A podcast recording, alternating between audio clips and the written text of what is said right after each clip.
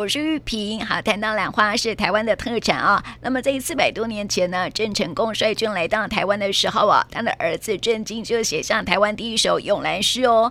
金复生幽谷，玉香满翠绿。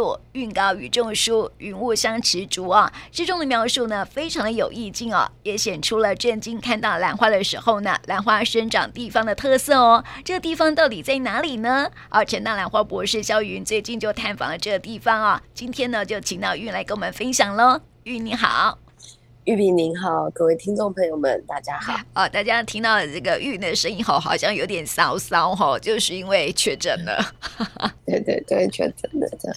好，有没有发现说到底是什么原因确诊的？去哪里被确诊的？哦，我觉得这实在是说来话长哦，因为我们去了一趟那个呃南台湾，就是恒春古城，原本呃原生兰白花蝴蝶兰的故乡哦。然后，对啊，本来是去个故乡参访，应该大家都很小心嘛。但是因为去到了后壁湖，就觉得这个没有吃生鱼片不行哦。然后就是因为那个哎爱吃哦，然后就就没有小心的保护。自己这样子，嗯、然后造成自己感染，也造成别人感染，真的是得 不偿失。好吧，就是提醒大家哈，这个时机点哈，这个生鱼片少吃，还是东西要煮熟比较好。这样，哎，如果真的要吃生鱼片，可能要在那个就是已经他确定是非常安全、哎、安全。对，因为你知道在垦丁后壁湖那个地方，啊，通常都很杂乱呐。啊，人很多啊。那虽然我们都是外带，可是你其实还是不知道，在这所有的过程里面，当然我相信鱼是没有事的啦。但是你处理鱼的人，他的所有的卫生习惯跟呃我们一般去的餐厅是不是完全一样？你可能没有办法保证。呃，因为我们发生的状况就是比较像是这个样子，哎、欸，你可能没有办法确认你拿到，因为你你在那边现吃，哎、欸，可能嗯，你经过的手比较少，你知道吗？嗯，那就切一切，厨师就送出来了，你可能一二就出来了。可是你如果说是外带，基本上它可能就会多了好几道多的工法，那包括塑胶袋啊，干嘛干嘛。那当然，那个人家小吃店点的人都很多啊，嗯，呃，嗯、所以就会变成呃，反正就是我们一起吃生鱼片，在房间一起吃的生鱼片这四个人就一起中了这样子。好，所以真的吃东西要小心哦。现在，对啊，然后如果那不知道情况底下，我们就去拜访了一个厂商。他刚好场上只有一个人，嗯，好，那一个人就就感染了他。他今天跟我说他也确诊，害我真是哦，心里面真是难过，就觉得 人家。好了，没关系啦，反正都已经被传染了，对不对？要好好照顾自己的身体比较重要。对，对呀。你有没有什么症状啊？不好意思，你有没有什么症状？我，我比较惨嘞，我应该是呃，一般好像会有三天的潜伏期吧。或者是更慢，三到四天或五天，像那个厂商理论上，呃，理论我我觉得他有可能不是被我传染的，哎、欸，我也不晓得，因为我是第一个发作的，因为我可能身体很弱，所以我礼拜一因为真的是累到极致了，所以我礼拜一晚上吧，我就已经开始发高烧，所以我礼拜一晚上就确诊了。可是我礼拜一确诊之后，我周围的人礼拜二都没有事啊，大家怎么筛都阴性啊。然后我那时候就有第一时间告诉大家，啊，就都阴性啊。那都阴性的情况底下，就第二天嘛，就礼拜呃礼拜三，礼拜三他们才开始觉得好像有一点点问题哦。呃啊，礼拜三开始觉得有一点点问题，然后开开始有不舒服，然后最不舒服的是昨天，然后今天，因为等于是好像是第前三天最难熬嘛，应该是第二天最不舒服吧。啊，没有喉咙痛。对，所以他，对，所以现在大部分的人，他们都是三四五嘛。那事实上我是二三四嘛，所以我到今天已经差不多了。对，那可以这样讲话了，可以这样跟大家讲 话了。不然，对，喉咙会不舒服哦。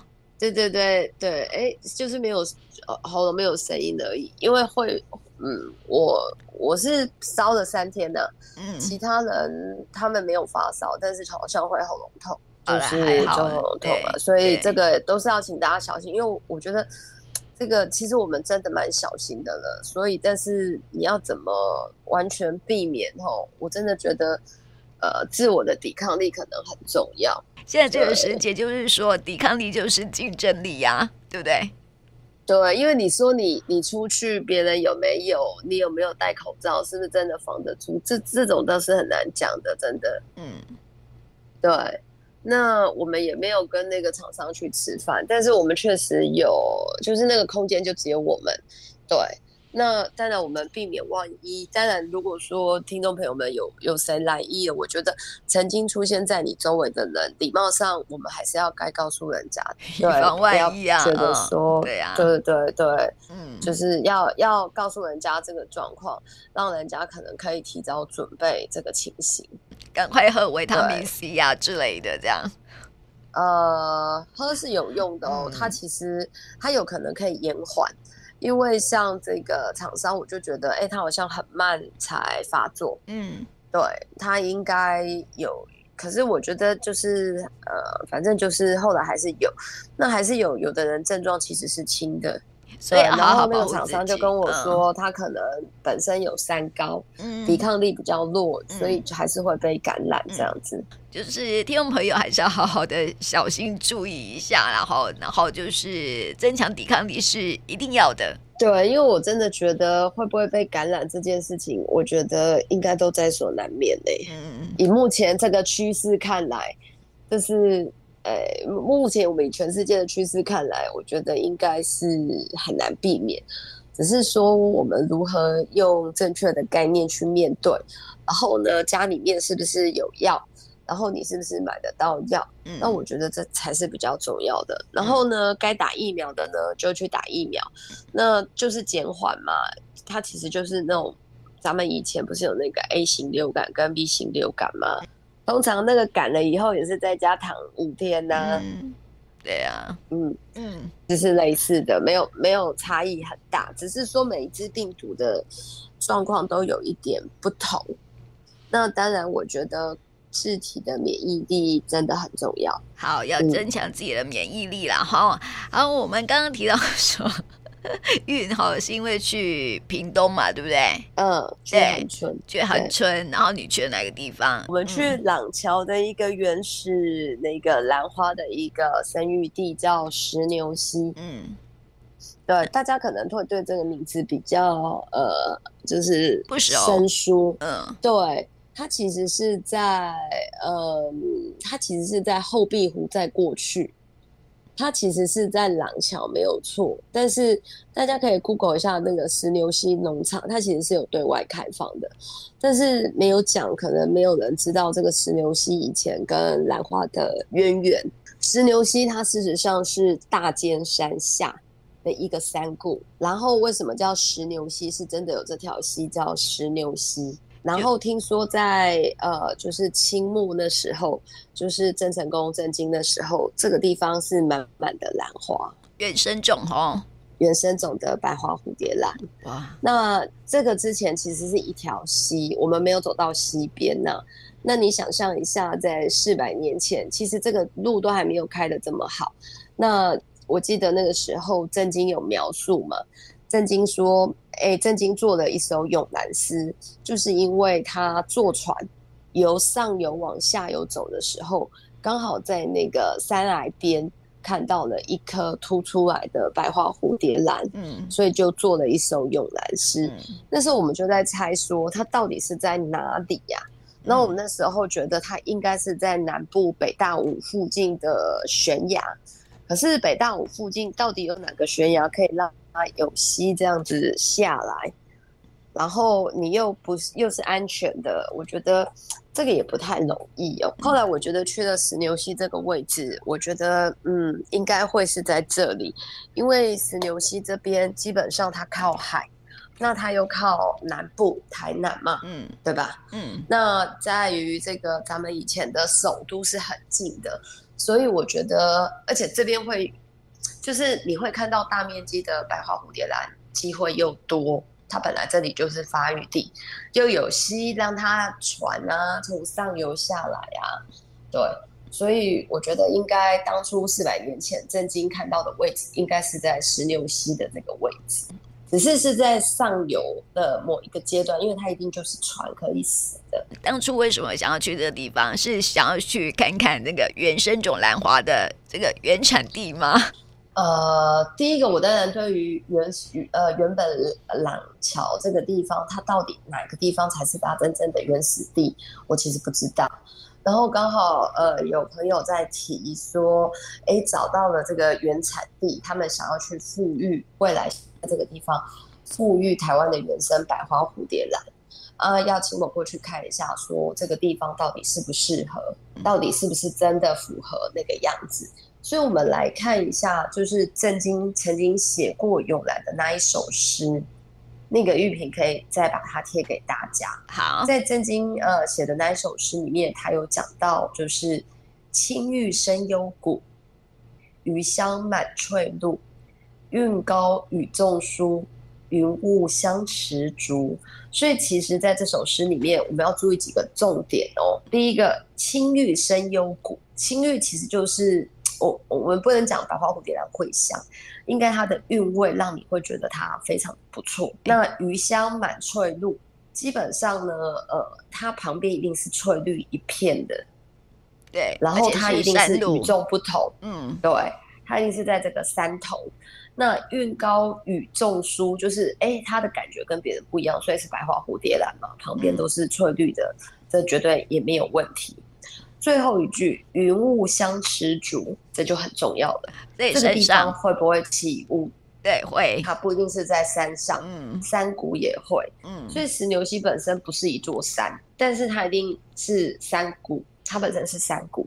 那它旁边就是大巴尖山，那基本上它就是在山下，所以它是这样子整个延续下来的。那它旁边就是有一条溪，就叫石牛溪。那石牛溪旁边就是一片山谷。基本上在这首诗里面的几个特点，其实我去呃，就是视察这个位置都已经有了。第一个，它是一个幽谷，然后呢，满翠露，满山的绿叶嘛。然后呢，它的云雾相持足也是没有问题的。所以这个地方其实基本上它的整个环境啊，呃，整个地貌啊，还有它的温度、湿度，事实上都是非常适合蝴蝶兰的。而且哈，过去我们看到一些史料说哈，这个兰花哈是生长在海拔三百到一千八百公尺的深山幽谷之中嘛，对不对哈？所以呢，兰花又有幽谷君子的称呼哦。所以哈，你看那个郑经所写的诗啊，就是呃，青复生幽谷嘛，对不对？对，才会有这个幽谷君子的称号。对，所以我我觉得基本上就是，哎，我我自己也没有在一个就是怎样。那种感觉就是哦，我终于看到郑经呃那时候写的这首诗的那个地点了。因为你知道当初呃在找到这首诗的时候，其实也很好奇这到底会在哪里。可是北大武山那么大片，而且大部分都是人不好进入的。事实上，我也觉得很好奇，到底嗯哪里才是？你知道吗？到底哪里才是？嘿，然后嘞，然后呢？后来我去到石牛溪这里，我觉得我找到那个答案了，就很有那个味道，而且那是一个。我们可以到达的地方，它并不是很远，它真的是坐船坐溪，而且你可以看到，我眼睛就可以看到那个大坝尖山。这跟当初我们在办那个古典诗歌朗诵比赛的时候，我们要去神游，说这个震惊啊，之前这么有啊，怎么样啊？可是你在那个石牛溪那个地方，你看到那个大坝尖山，你感觉到空气中的湿度。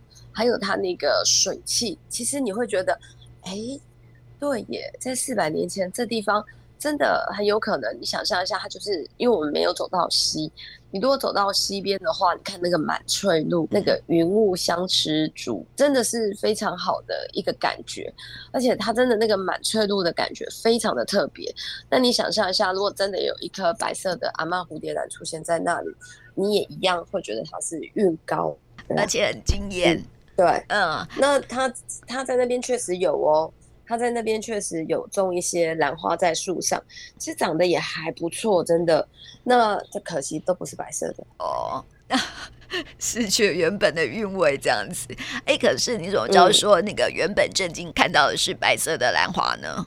哎、嗯，因为好像在他的那个诗里面有描述，他看到的是白色的蝴蝶兰，欸，嗯，不不是，因为以前呢，啊，台湾在野生最看容易看到的是。白花蝴蝶兰，因为白花蝴蝶兰的产地就是产在呃北大武嘛，还有在屏东的廊桥这个地方。如果你是中部的话，可能就是周族的那个黄金石斛为主了，不一样，对，那就完全不一样。而且他们两个的枝条是不同的。嗯嗯，你要对着石斛兰，呃，就是讲出就是咱咱们刚刚说的那种。呃，他要你如果说石斛，你要做到余香满翠露，就是你知道那个蝴蝶兰的那种姿态，它其实呃，它不一定有需要香味，你就会觉得它的那种姿态之优雅，你会觉得嗯，非常的不错，你就会用那种余香或是韵这种字，呃，韵高于中枢这种字来来搭配。但是石斛的话，在我们好像没有在我们台湾，对，石斛在我们台湾，我们喜欢用酒嘎嘎，然后我们都会去形容它跟我们的生活其实是非常的贴近。然后通常石斛它是一节一节的，所以它代表父亲节的话，代表君子之节嘛。嗯。所以如果是石斛的话，基本上它的写法应该不是这个味道。哦，所以这个从这个诗里面，我们也可以可以看到哈，当初的一些意境这样子。呃，对啊，那基本上也有人会写国兰嘛。那国兰的话，我们就要去看郑板桥的诗啦。那郑板桥的诗，他所描述出来的那个味道，跟这个郑经这首就又不一样哦。所以我们通常都可以从呃诗里面去猜测说，哎，他看到的可能是哪一种兰花？对，大家可以好好的研究一下诗。嗯 所以兰花的事还真多呢，对不对？呃，对，嗯，是不少啦。可是，呃，严格来讲也没有到很多，因为像郑板桥就蛮多首的。嗯、那比如说郑板桥，他其实有一首就，嗯，就是最后一句就是几三五人啊，然后一杯清茶，岁月静好啊。基本上那种兰花就一定是国兰。它要到最后那种极尽感，你绝对不是那种加德利亚蓝啊、太艳了、比比比啊那种太艳的那种感觉。但是你就像中国也有一些诗是在咏那个牡丹。有没有？嗯，那种其实就会涌的非常的哦，这个国色天香有没有？有那个味道就会出来。对，那你像你对国，像我们对国兰看到的，通常都是形容它是非常的，呃，因为它它真的是线条嘛，那就只有一点香味，小小朵，也不知道该怎么形容，所以就大部分都会去强调它的意境嘛，嗯，对不对？对。然后还有那个王羲之爱兰，是爱它的线条嘛。嗯，因为它的花不明显嘛，嗯，所以你要到台湾开始去，因为台湾本来就有两个原生种，但是小蓝与蝴蝶兰它真的是长在那个达悟族的圣地，比较不好看。白花蝴蝶兰真的比较好看。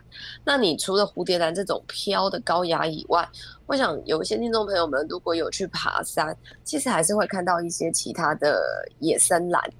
比如说比较好看到的什么黄包蛇兰啊，高基高岭什么高基氏兰啊，或者是一些金钗石，或者是不同的兰花，或是我们以前讲过的什么垂头地宝兰啊之类鹤顶兰啊，它好像都没有蝴蝶兰的这种飘飘飘的这种感觉，它是从地上长出来的长嘛，嗯，那你要有飘飘飘挂在树上的感觉，当然是附生兰为主。附生兰的话，如果是豆兰，豆兰又太小朵了，看不清楚，没有那种感觉。对，豆兰可能要我们这样摆出来，大家才有感觉。那如果今天有一颗领带兰挂在树上，但是很臭，我想你也描述不出来。没错，其实要点香味，还有它的形状，才可以写出一首诗嘛，对不对？诗人都是很有、很有，你知道，就是很很容易去感动的，然后他写出来的诗才会有味道。就很有符合情境，嗯，所以你有没有拍很多照片？好像没有，哎，没有。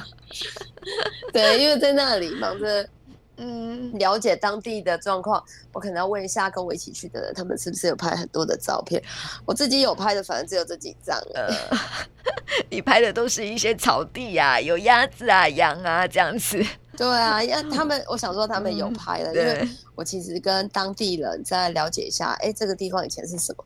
因为它的草坪其实养的真的还蛮漂亮的。嗯，其实哦，看到那个草皮啊，还有天空，就觉得心旷神怡，非常非常舒服啦哈。这个地方是开放的吗？是开放的哦。它其实大家如果打石牛溪牧场，呃，石牛呃石牛溪农场是可以找到它的。那、啊、那未来会不会去复育？就是种很多兰花，把那个意境重现呢、啊？不晓得，不过我觉得意境重现这件事情是部分啊，它一定不是全部，因为这就究竟是四百年前的事情。我觉得其实是，呃，如果这个地方未来会是一个跟兰花有关的农场的话，它可能会出现比较不多不同面向的。比如说，他会看到台湾这一百年来的变化，他可能会不是只有百花蝴蝶兰，因为你原始的已经保保保留一个区块，可是你如何再现风华，那才是哎这个农场未来可以吸引大家的地方。你如果只是去一个，比如说我们把桥头糖厂或是哪个糖厂，然后就是展现给大家看，告诉大家说哦以前都怎么制糖。我们是来回忆嘛，呃，那就是回忆嘛。嗯。那回忆的同时，我们可以再做什么呢？那糖的变化从以前到现在，就是一直停在那个样子嘛？还有没有更新的变化？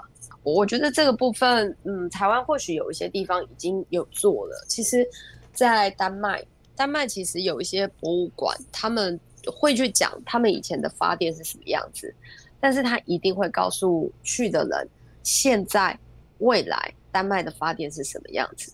因为任何一段回忆，任何一段往后看的过程，都是要让我们往前走。